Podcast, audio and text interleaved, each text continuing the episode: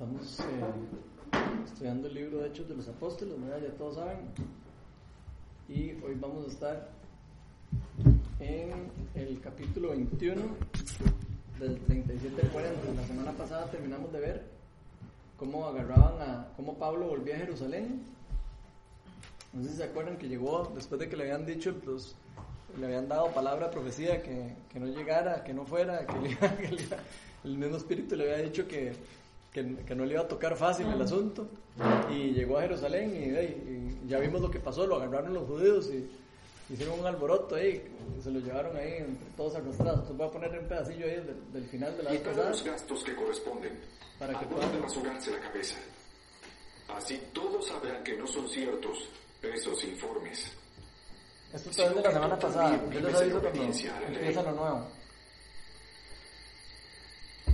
Pues, en cuanto a los paganos creyentes, ya les hemos comunicado nuestra decisión de que se abstengan de lo sacrificado a los ídolos, de sangre, de la carne de animales y de la inmoralidad sexual. Al día siguiente Pablo se llevó a los hombres y se purificó con ellos. Luego entró en el templo para dar aviso de la fecha en que vencería el plazo de la purificación y se haría la ofrenda por cada uno de ellos.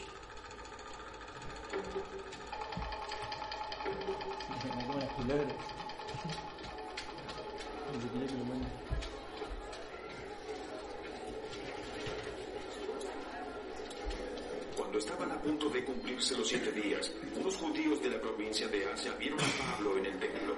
Alborotaron a toda la multitud, gritando, ¡Hombres de Israel! ¡Ayúdennos! Este hombre es el individuo que anda por todas partes enseñando a toda la gente contra nuestro pueblo, nuestra ley y este lugar. Además, introdujo griegos en el templo y profanó el lugar santo. Ya antes habían visto en la ciudad a Trófimo el Efesio en compañía de Pablo y suponían que Pablo lo había metido en el templo. Toda la ciudad se alborotó, la gente se precipitó en masa a Pablo y lo sacó del templo a rastras e inmediatamente se cerraron las puertas. Estaban por matarlo cuando se le informó al comandante del batallón romano que toda la ciudad de Jerusalén estaba amotinada. Enseguida tomó algunos centuriones con sus tropas y bajó corriendo hacia la multitud. Al ver al comandante y a sus soldados, los amotinados dejaron de golpear a Pablo.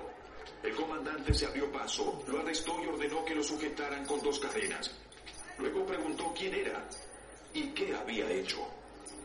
Entre la multitud, cada uno gritaba una cosa distinta. Como el comandante no pudo averiguar la verdad a causa del alboroto, mandó que condujeran a Pablo al cuartel.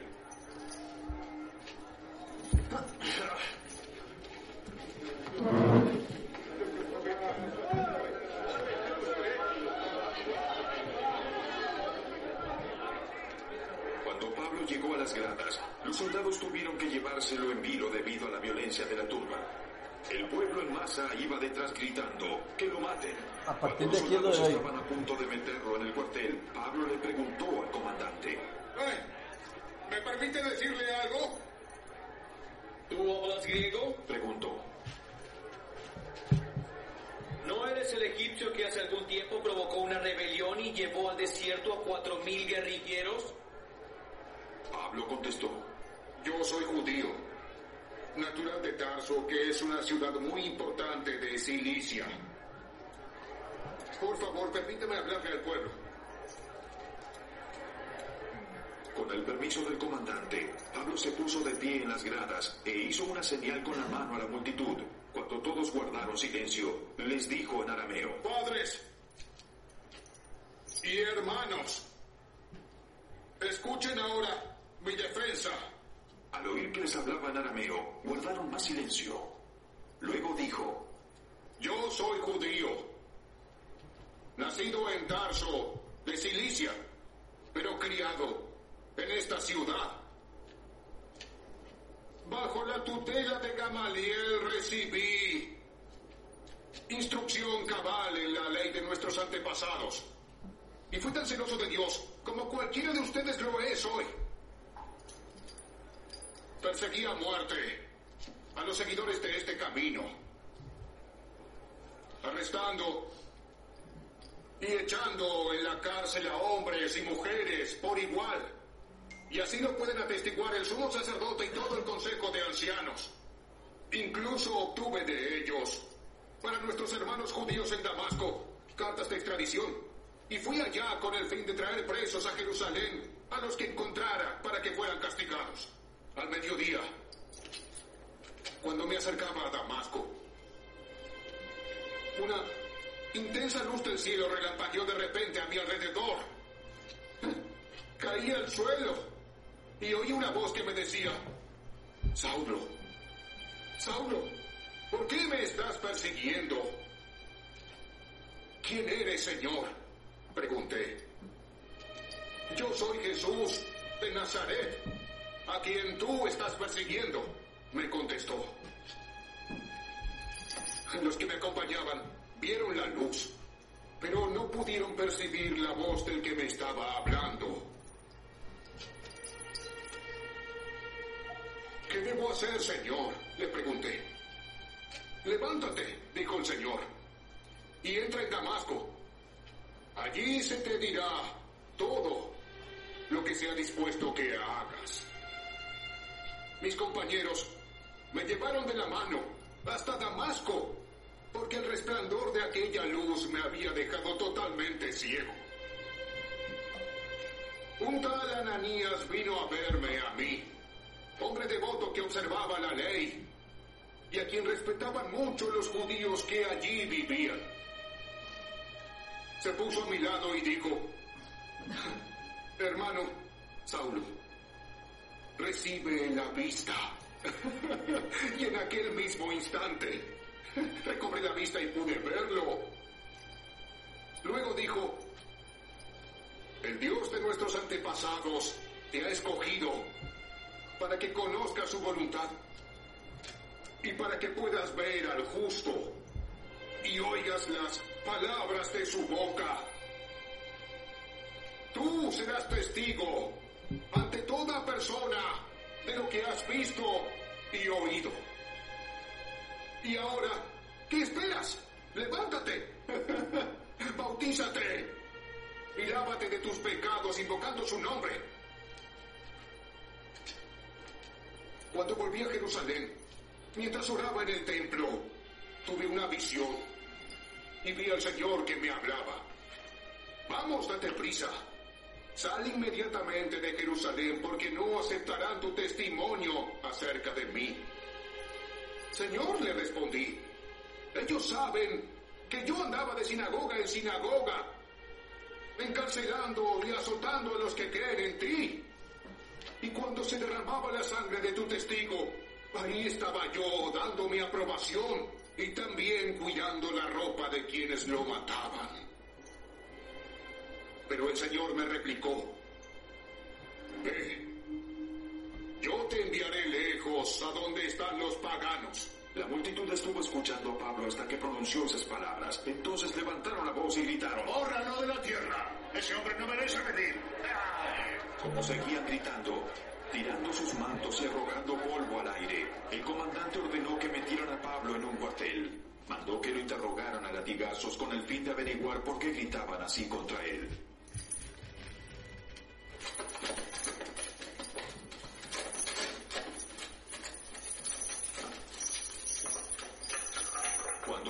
Sujetando con cadenas para azotarlo, Pablo le dijo al centurión que estaba allí. ¿Permite la ley que ustedes azoten a un ciudadano romano antes de ser juzgado? Al oír esto, el centurión fue y avisó al comandante.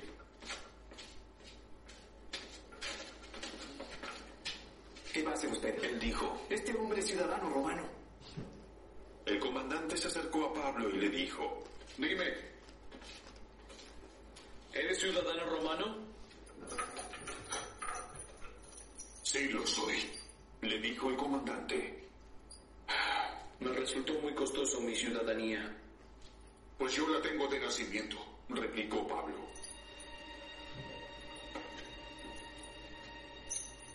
Los que iban a interrogarlo se retiraron enseguida. Al darse cuenta de que Pablo era ciudadano romano, el comandante mismo se asustó de haberlo encadenado.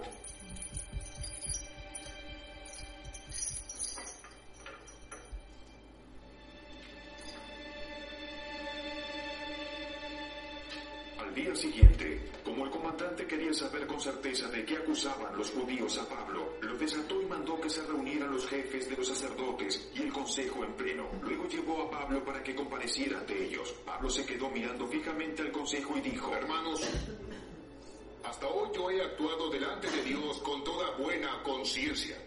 Ante esto, el sumo sacerdote Ananías ordenó a los que estaban cerca de Pablo que lo golpearan en la boca. A usted también lo golpeará Dios, hipócrita. Ahí está sentado para juzgarme según la ley y usted mismo viola la ley al mandar que me golpeen. Los que estaban junto a Pablo le interpelaron. ¿Cómo te atreves a insultar al sumo sacerdote? Pablo respondió, Hermanos, no me había dado cuenta de que es el sumo sacerdote.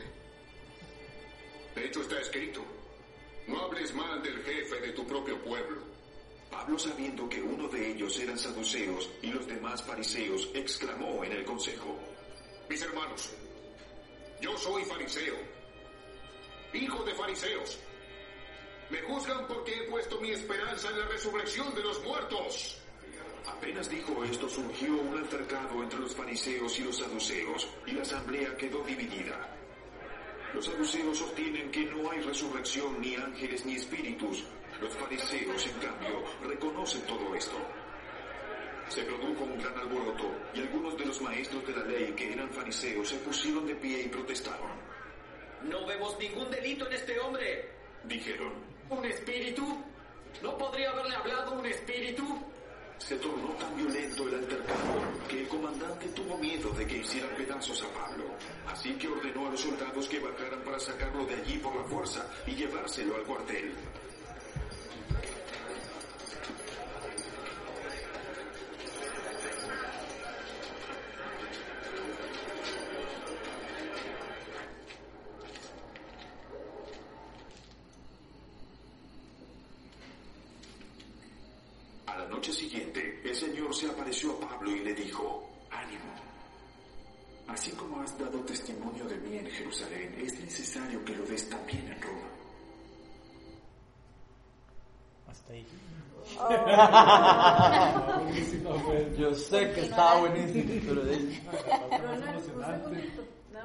Porque traje un flancito. Lo parto ya. Ah, sí, claro, pues el tirarlo ahí, todo el mundo se lo come como dinosaurios, aquí todo. Bueno, no, y de parte de Nati, qué muchas gracias por tantas cosas que Ay, que no.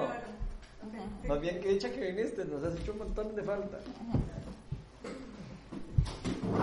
Bueno, a ver, ahora sí, ya, ya vi, como les conté, estas últimas reuniones que vienen son como lar- lar- largas por la, porque es como mucha historia.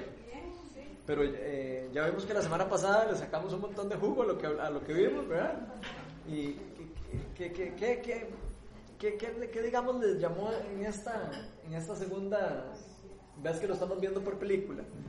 Por ejemplo, ¿por qué creen que, que Pablo eh, primero habla en griego y después habla en arameo, por ejemplo?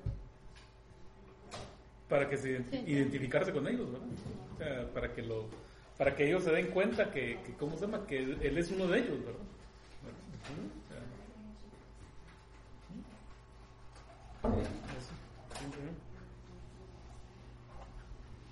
Tal vez como que Pablo habló en griego cuando, cuando quería que el comandante se diera cuenta que él, era, que, él, que él hablaba griego, o sea, que era una persona educada, que no era la persona que él creía. Vieron que él, él creía que él era un rebelde, que no sé qué. Sí.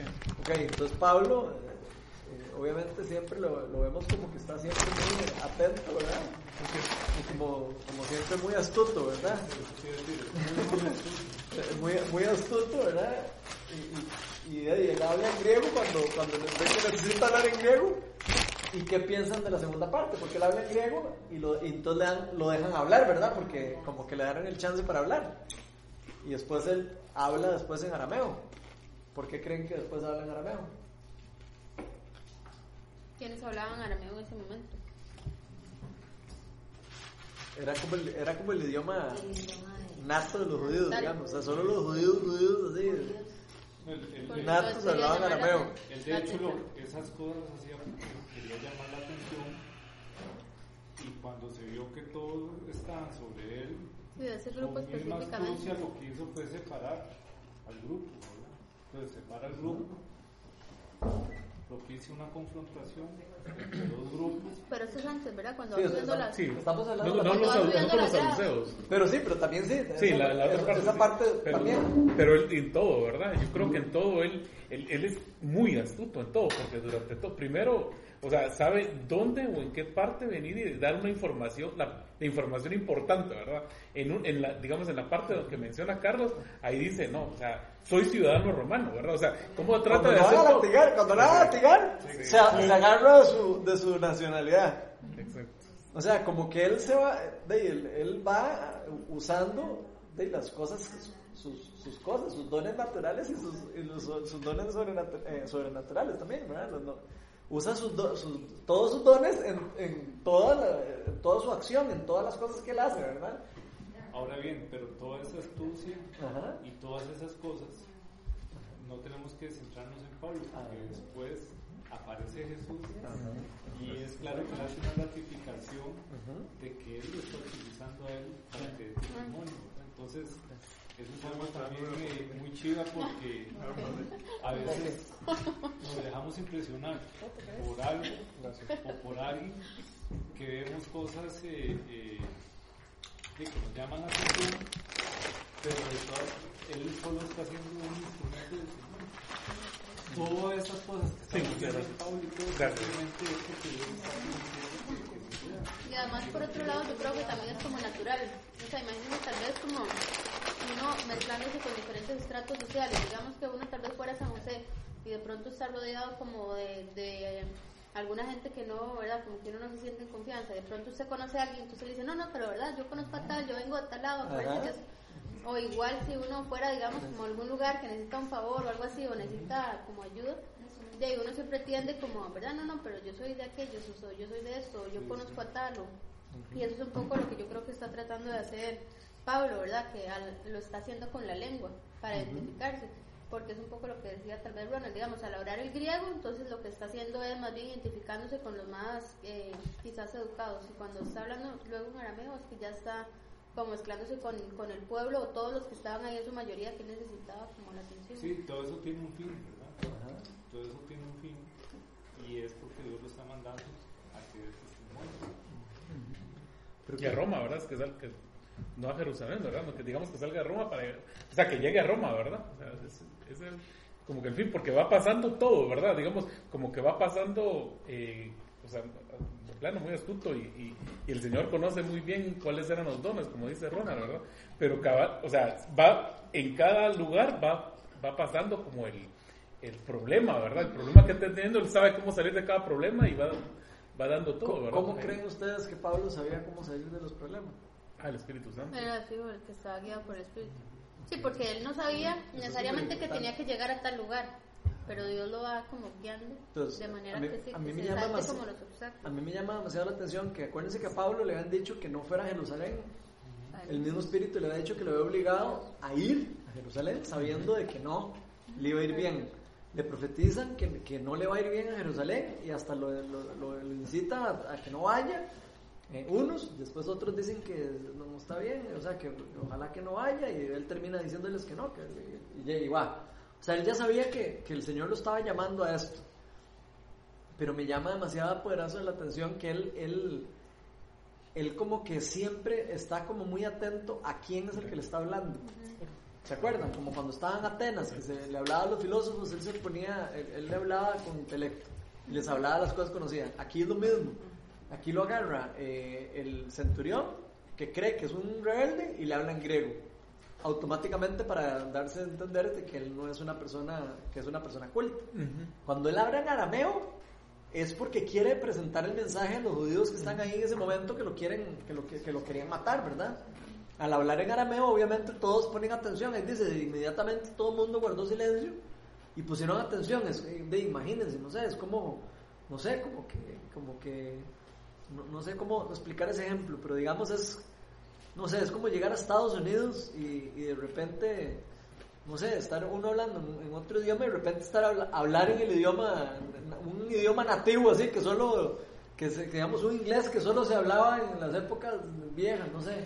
Y entonces la gente inmediatamente dice, este madre tiene que ser uno de los, vie- de los viejos, o sea, tiene que ser uno de los, Tiene que ser alguien eh, eh, como de los de los nuestros, ¿verdad? Como para, po- para poder hablar fluido en este idioma, ¿verdad? Y eso es lo que él hace, ¿verdad? Empieza a hablar en arameo y les explica todo. Pero a mí me llama mucho la atención que durante el estado... ¿Sí, Adriana? No, no, es que eh, antes de que se me vaya, cuando él empieza a hablar en arameo, es, bueno, en la, en la En la afuera todavía, ¿sí? en afuera, que él les empieza a contar eh, qué fue la vivencia que él tuvo. Ajá. Y hay algo que a mí me, me- me llama poderosamente la atención y es que sin saber él quién era el que le esta- el- la- lo que se le apareció, quién era la luz, él de una vez dijo, Señor. O sea, él no sabía quién era. Entonces, es esa, esa- para ellos es muy importante, eh, Señor. Es, eh, tal vez para nosotros no, porque no tenemos dinastías, no tenemos un montón de cosas, no tenemos reyes, entonces nosotros decimos sí, Señor, con mucha facilidad. Para ellos en ese momento no. Y él, sin saber, él con la cultura que tenía, con lo estudiado que era, de una vez sintió que era algo más poderoso que él y lo llamó ¿qué quieres de mí, Señor? No dijo, ¿qué quieres de mí? No sé. Pero él de una vez sintió en su espíritu que era algo más grande que él, sobrenatural, algo en lo que él no creía, en lo que él nada, ¿verdad? Entonces, lo poderoso que es ese momento y lo lindo que de una vez, sin saber él, de una vez él sintió en su corazón que era algo más grande como el Dios. ¿verdad? Sí, y, tal vez qué lindo, rescatando ese comentario, qué lindo ver que él, él estaba siguiendo a Dios. Eh, O sea, él creía que estaba siguiendo a Dios. Él estaba haciendo todo lo que se está persiguiendo a los cristianos porque creía que estaba siguiendo a Dios. Creía que le estaba haciendo un bien a Dios. Y Jesús se le aparece, como es muy, muy poderoso, esa, esa, esa, eso, se eso lo vimos en el capítulo 9, todo, ese, todo eso que pasó pero es demasiado poderoso porque él eh, de ahí se le revela y le dice, suave, suave un toque, usted me está persiguiendo, usted me está persiguiendo a Dios. Usted no está, usted cree que está siguiendo a Dios, pues usted más bien lo está persiguiendo, me estás persiguiendo a mí. Cuando él le dice, ¿quién, quién eres? Dice, yo soy Jesús, el que tú persigues. O sea, que Jesús se da cuenta cuando, no, cuando alguien está persiguiendo a su pueblo. O sea, a Dios le preocupa cuando la gente persigue a su pueblo. Dios siempre está eh, preocupado por, por, por la gente que está sufriendo, digamos, de su pueblo. Eso me llama demasiado poderosamente la atención. Me, y me parece muy chiva eso de que eh, Pa- Pablo les dice a ellos que él fue celoso, igual que ellos. En pocas palabras les está diciendo, vean, yo fui, de- yo fui igual que, igual es ese lo que ustedes están sintiendo por, Yo estuve. por, por, por- por ahora, por matarme, por esto que estoy diciendo, yo, yo pasé por eso, o sea, yo, vi- yo viví eso. Y les cuenta su testimonio, ahí, ahí, ahí donde se vuelve, se vuelve poderoso, porque ya no él empieza a tratar de defender la ley, sino él ya dice, ya llegó el punto donde él dice, tengo que dar mi testimonio, mi testimonio es lo único que pueden escuchar aquí, en este momento. Ya sabían que era fariseo, ya, ya, sea, ya, ya prácticamente lo que hace es dar su testimonio. Y a veces el testimonio de nosotros puede ser mucho más poderoso que cualquier otra prédica. O mucho más poderoso para llamar la atención de alguna persona. A veces eh, tal vez puede ser el, el intelectual, a veces puede ser la palabra de Dios, a veces puede ser, eh, no sé, lo, lo que Dios está haciendo en la vida de uno, que, que es la, sería como el testimonio. O a veces puede ser también lo que uno ha aprendido, ¿verdad? Entonces, muy lindo ver cómo, cómo podemos ver a Pablo actuando en todas esas áreas, ¿verdad? En, en la parte intelectual, en la parte, en la parte, en todas las partes de sus dones, inclusive hasta cuando necesitó dar su testimonio, y dar su testimonio para tratar de convertir a los que estaban ahí, ¿verdad? O sea, él en ese momento estaba tratando de convertir a los que estaban ahí. Y, y ahora, ¿qué les llama la atención de todo eso? Porque él de, predicó su testimonio, predicó, el, habló de la verdad, habló de todo, y, y aún así, de, no, de, no, no le hicieron caso. ¿Qué piensan de eso? Antes de que se vaya tan adelante, a, a mí me gusta la parte del testimonio donde es como muy, no sé cómo se dice la palabra, pero digamos, él lo deja ciego, o sea, él queda ciego, ¿verdad? Y después eh, va, sí, va, ¿verdad? Eh, Ananías. Ananías. Ajá. que va y le dice, recibe la vista, ¿verdad? O sea, que, que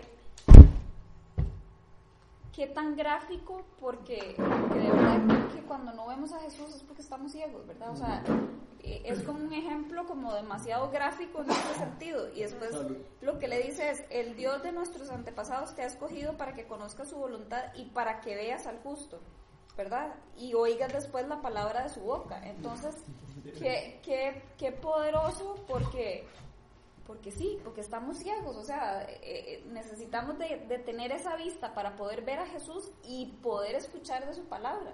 ¿verdad? Entonces me llama La demasiado, me, llama demasiado la atención que un ejemplo, digamos, de que sí, de- se quedó ciego. No, pero es que necesitamos de esa vista para poder ver, ¿verdad? Eso más allá.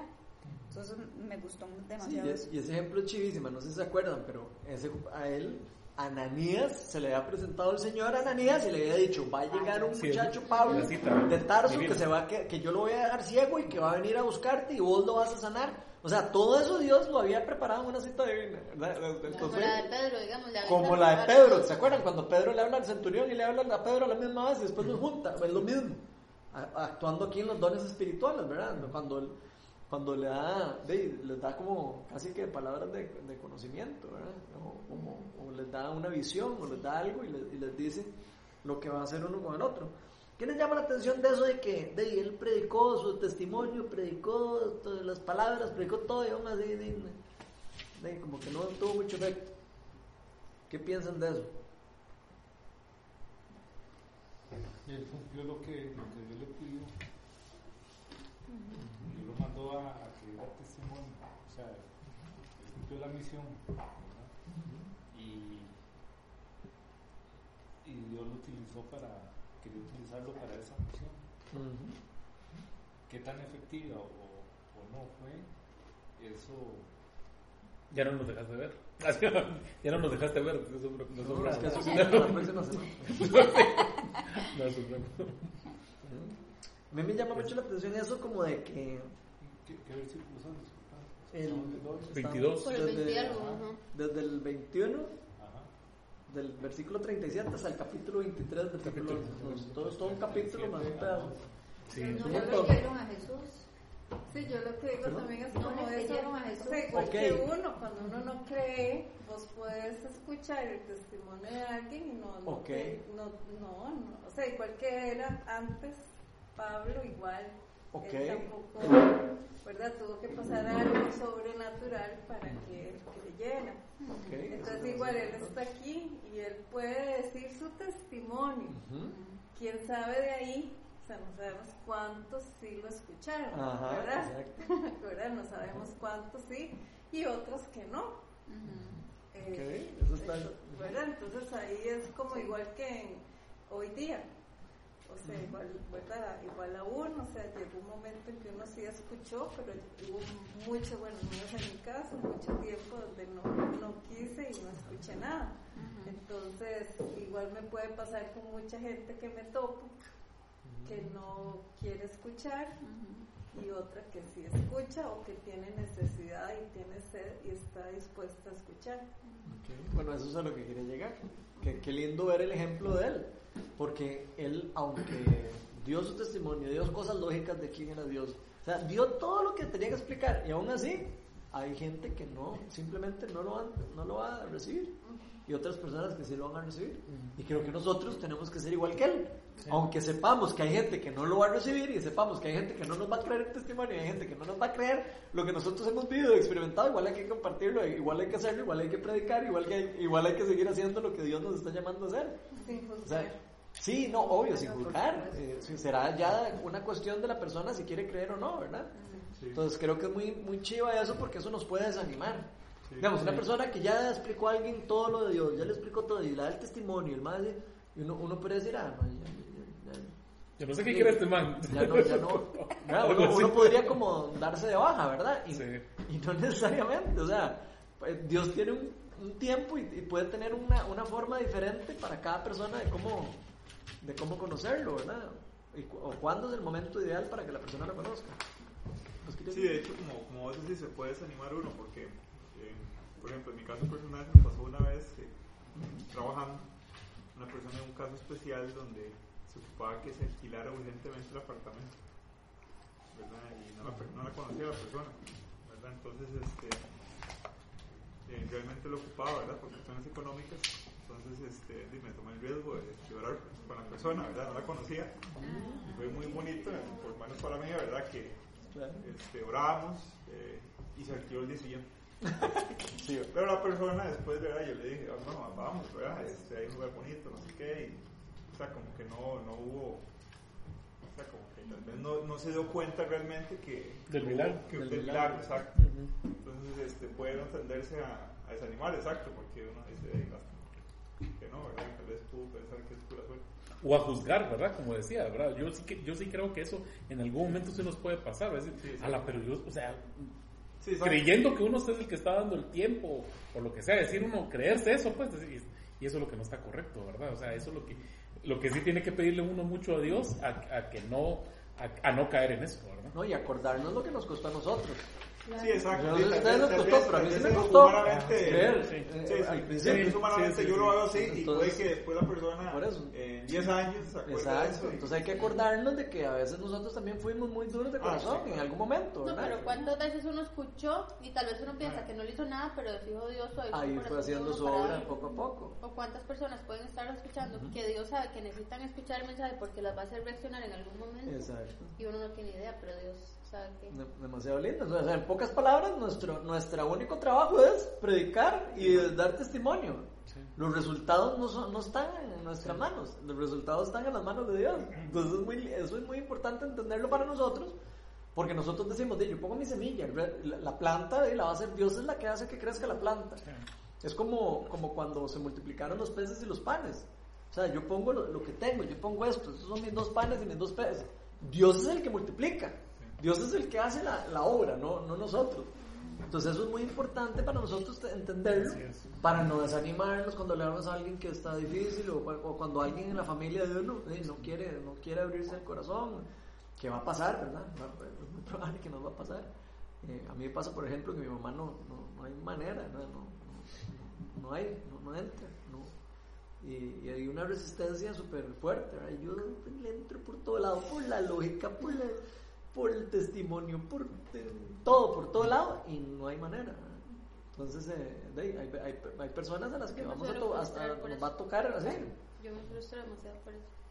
O sea, yo sé que es el tiempo de Dios y todo, pero hay como personas que uno quiere demasiado, que Ajá. uno, o sea, pero así que uno dice, y como que no, no, no. Bueno, pero uno nunca Sí. sabe cuándo Sí. todo lo que uno ha predicado o todo lo que uno ha hecho, todo lo que uno ha dicho, hace clic en algún momento. No sé si se acuerdan la película de Dios no está muerto. God is not dead, ¿se acuerdan? ¿La vieron, no? Yo vi la 1. Ah, vean, vean la 1, digamos, en la 1, al final, el mae, el duro de corazón. Había un mae que no quería a Andrés, que era, era El anti- teacher. El teacher, que era eh, eh, ateo. Ateo. Y al puro, puro, puro, puro final, antes de que, así ya. De ahí, es que tengo que contarlo como parte. Al puro, puro final, el mae, cuando ya se va a morir, el mae acepta a Jesús en su corazón. ¿Así se ha contado en la película? Entonces, muy chido. El final de la película, No, no cuente ni cuál es porque yo ni me imaginé nada. Bueno, lo que quiero decir es que Dios no está muerto. hasta el puro, o sea, hasta el puro, hasta el puro, puro final, uno no sabe qué es lo que va a hacer Dios hasta el puro, puro final de la persona. Inclusive a Dios hasta se le puede presentar a la persona antes de morir y que uno no se diera, diera cuenta que la persona creyó en Jesús al final. O sea, sí. hay tanto que uno no sabe que, que puede pasar, ¿verdad? Entonces yo creo que uno nunca debe perder la fe en que la persona también pudo haber sido salva, ¿verdad? Que la persona pudo haber... Sí, además hay una promesa, ¿verdad? La familia. Bueno, también hay promesas. Uno no, no sabemos bien. El- el- los misterios de Dios están siempre, de, siempre hay una parte que nosotros nunca podemos eh, de, saber en la totalidad ni, ni conocerla. Lo que sí sabemos es que tenemos que predicar y que tenemos que, eh, o sea, sí sabemos claramente lo que tenemos que hacer. El qué va a pasar de, está en las manos de Dios, ¿verdad? Entonces yo creo que eso es como lo más importante para nosotros, ¿verdad? Como- Yo tengo una palabra que, para Mauro, que, que dice que eso se angustia tanto. Mauro, mira los Para testimonios que yo tengo de, de la gente que, que no quiere, ¿verdad? Yo tengo testimonios y he visto cosas muy poderosas de, de Dios actuar sobre, sobre eso. Uno simplemente tiene que dejar de sacar a Dios. Como Pablo, uno, uno llega, da la semilla y y Dios hace la obra.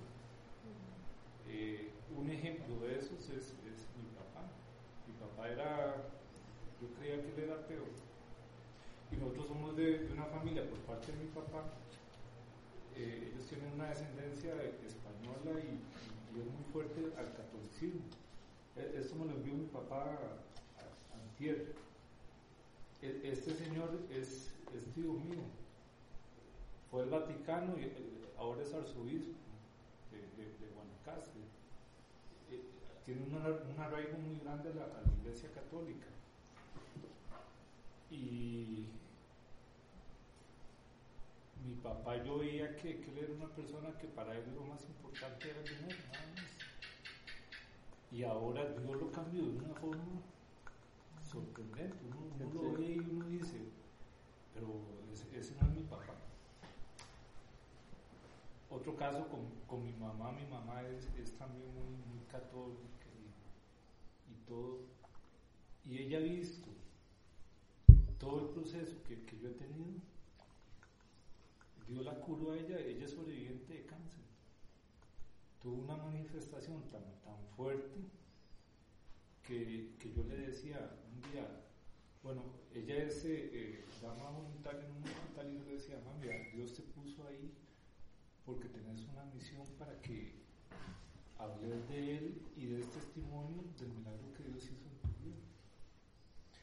Y eso yo siento que la marcó de una forma que ella encontró ese lugar para empezar a hablar de Dios, porque él, antes de sí, ella más bien no estaba clara de, de, lo que había pasado y que Dios cómo la, la había curado. Y ahora pues eso le, le, ha dado un acercamiento muy lindo y tiene siempre sus cosas y todo.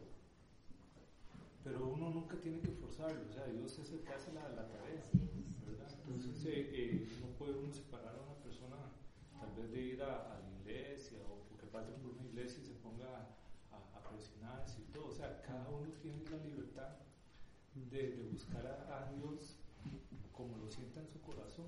Él, él, él, es el que hace la tarea y Él es el que da la, la dirección.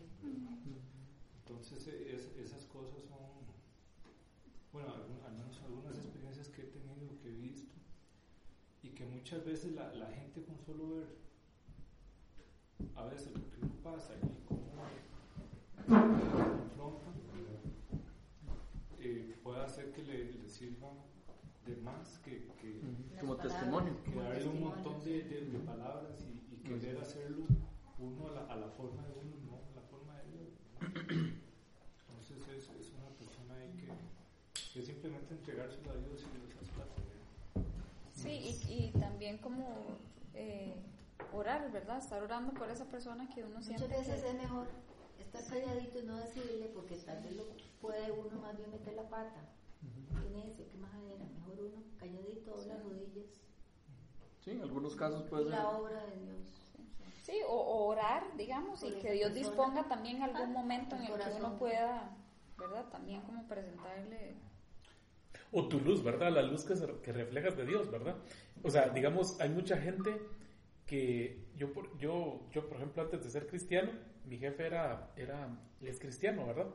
El, el jefe entero que yo tenía en Guatemala. Y era cristiano. Es cristiano, uh -huh. él es cristiano. Y, y entonces, pucha, este man es como, como, dicen en Honduras, ¿verdad? Es completo. O sea, el man andaba en todo y, y uno, y, uno, y, él, y uno notaba en él la transparencia para manejar, para administrar, para, o sea, el man era así, pero, o sea, mucha energía. Entonces, digo, pucha, o sea, él tiene, esta persona, o sea, yo lo admiro, lo admiro un montón, ¿verdad? Lo admiro así. Y cuando después, bueno, o sea, ya poco a poco lo conociendo y, ah, no, es más cristiano, ¿verdad? Entonces, y fui conociendo a varios así, que eran así, entonces yo dije, no, es, o sea, su, él no necesita predicar, no necesita, porque, o sea, él predica con lo que actúa, con la forma que actúa, ¿verdad? Entonces yo creo que algunas veces eso es, ¿verdad? Esa puede ser nuestra forma de llevar la, la palabra, ¿verdad? O sea, nuestra forma de ver, de vivir, ¿verdad? La gente lo, lo puede ver y, y, eso puede también, ¿verdad? Servir. Para eso, eso. me parece demasiado chiva y, y, y, creo que hay que tener cuidado también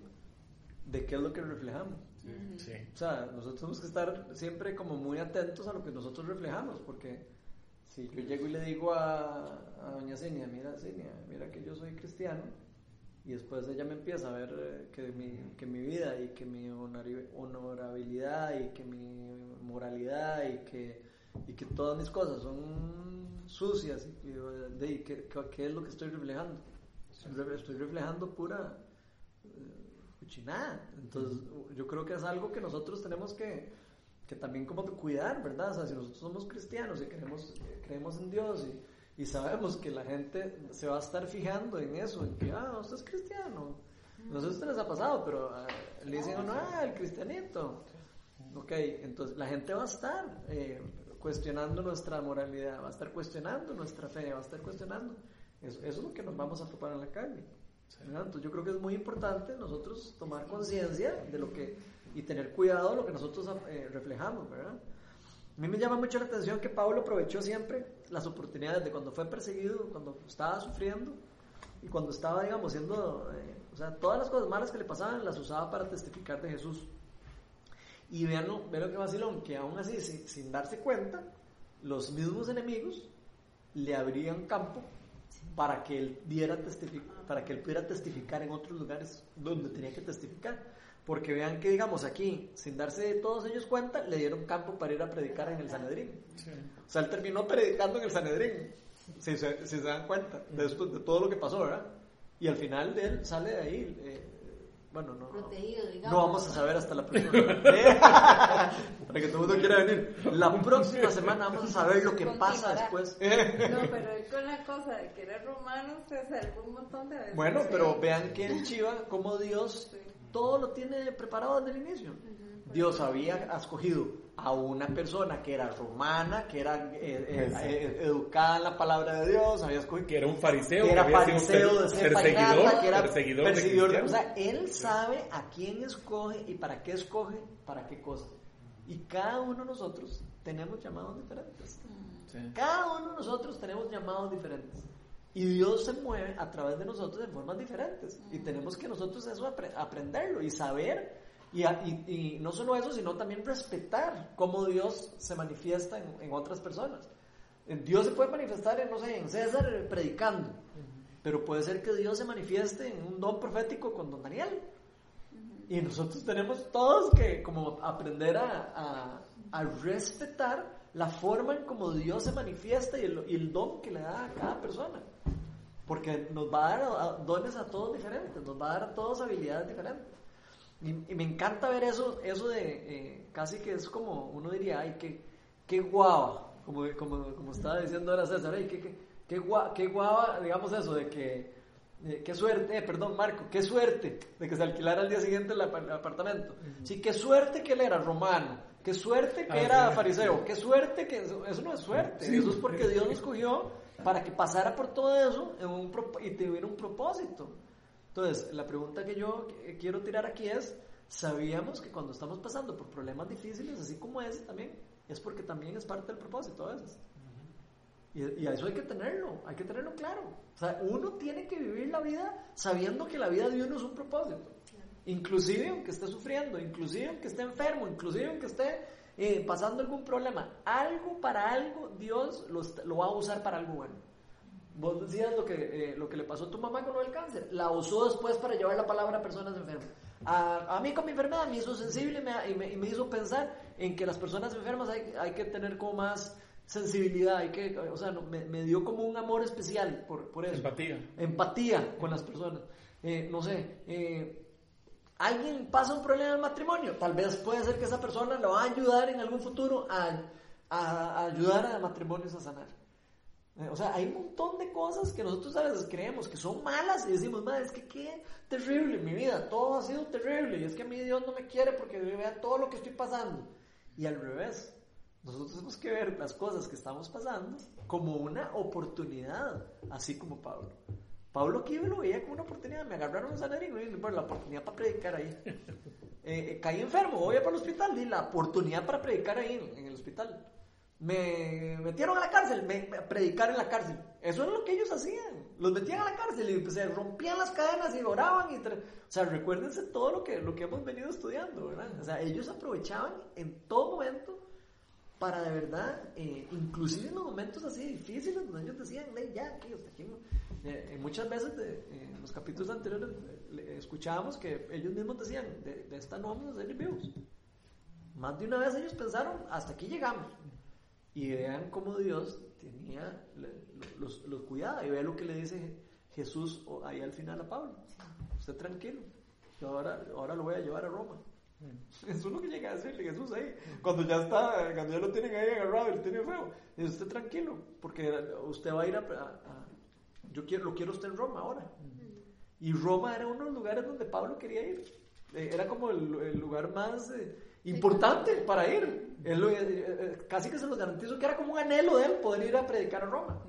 Y toda la circunstancia lo está llevando a predicar a donde él más quería ir a predicar. Entonces vean qué increíble y qué lindo, ¿verdad? Ver el propósito así sobrenatural. Claro, cuando tenemos ojos sobrenaturales, cuando dejamos que Dios nos abra los ojos, como decía ahora Melania, cuando dejamos que el velo de, de- de- de lo que vemos en el mundo y de las cosas que... Porque nosotros ponemos nuestros ojos y enfocamos las cosas en las circunstancias, en la- nosotros nos enfocamos en eso, en vez de enfocarnos en Jesús, que es el que nos está eh, llevando a- a- al, verdadero propósito. Entonces, qué chiva eso, ¿verdad? ¿Qué piensan de eso? Pues. Eh, bueno, yo no quiero hablar mucho porque le quito espacio a otra gente.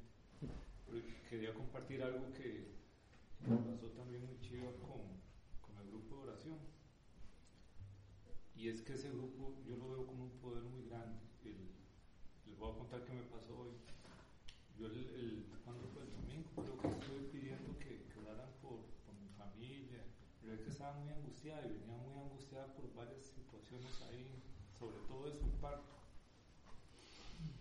Eh, y hoy nos pasó algo que, que yo realmente siento que mucho de eso es por la intercesión de- del grupo de oración y quiero agradecerles a todos los que estuvieron orando por, por nosotros, mi familia, porque hoy vi que, que ella fue liberada de esa carga.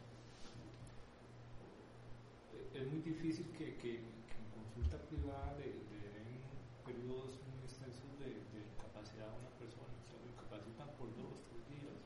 El, doctor privado no, no tiene mucha, mucha potestad sobre eso y lo mandan a investigaciones y todo ese caso. Hoy que, que fuimos a consulta en la, en la que ellos la atienden ahí también, eh, con una serie de argumentos y una serie de cosas y todo, porque muchos, algunos de los doctores que nos atienden ahí son conocidos míos, son gente que al llegar todo, pues otros no, son amigos, ellos todos son amigos entre ellos, pero eh, tal vez por alguna referencia o algo lo pueden pegar un empujón, pero hoy vi cómo Dios eh, eh, actúa de una, forma sorprendente. Eh, nosotros llevamos un argumento, llevamos una serie de cosas y todo, porque se le vencía la incapacidad de y ella no está para, continuar trabajando. Yo le decía, no te preocupes, si, hay un doctor ahí que es una pega, es un cabezón de primera, entonces uno le dice algo y él lleva la contraria y es un pleito. Entonces eh, yo le decía, bueno, traemos acá una carta de tu médico tratante y el médico tratante, los doctores saben, prevalece el criterio del médico tratante y ningún doctor puede ir sobre eso. Y eso, la sala constitucional y todas las leyes aquí ha sido muy clara en ese sentido. Entonces yo le decía, a ver, si al final se pone espesa la cosa y todo, déjame llevarlo. Bueno, cuando llegamos, para no hacerle la historia larga, digo yo, solo digo así, ¡pum! Nos atiende un doctor, un amigo mío. Y le digo, madre, Leo, mira, pasó esto, esto, esto, yo me un está, viene que esto, que el otro. Y llega y me dice, ah, Leo, no, tranquilo, yo voy a hablar con ella. Y ya fuimos, entramos y todo. Y de una vez, le dice, estás en semana 30, bueno, vamos a hacer una cosa, te voy a incapacitar una semana, un mes, para que entres en semana 35 y en esa semana que entras te programamos ya la cesárea.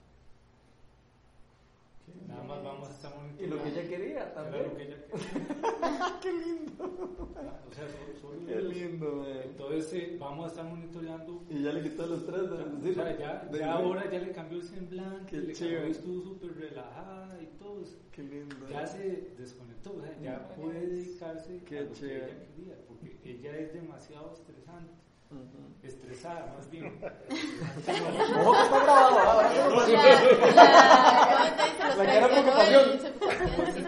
Entonces ella, ella no podía, ella no podía estar con, con eso, ¿verdad?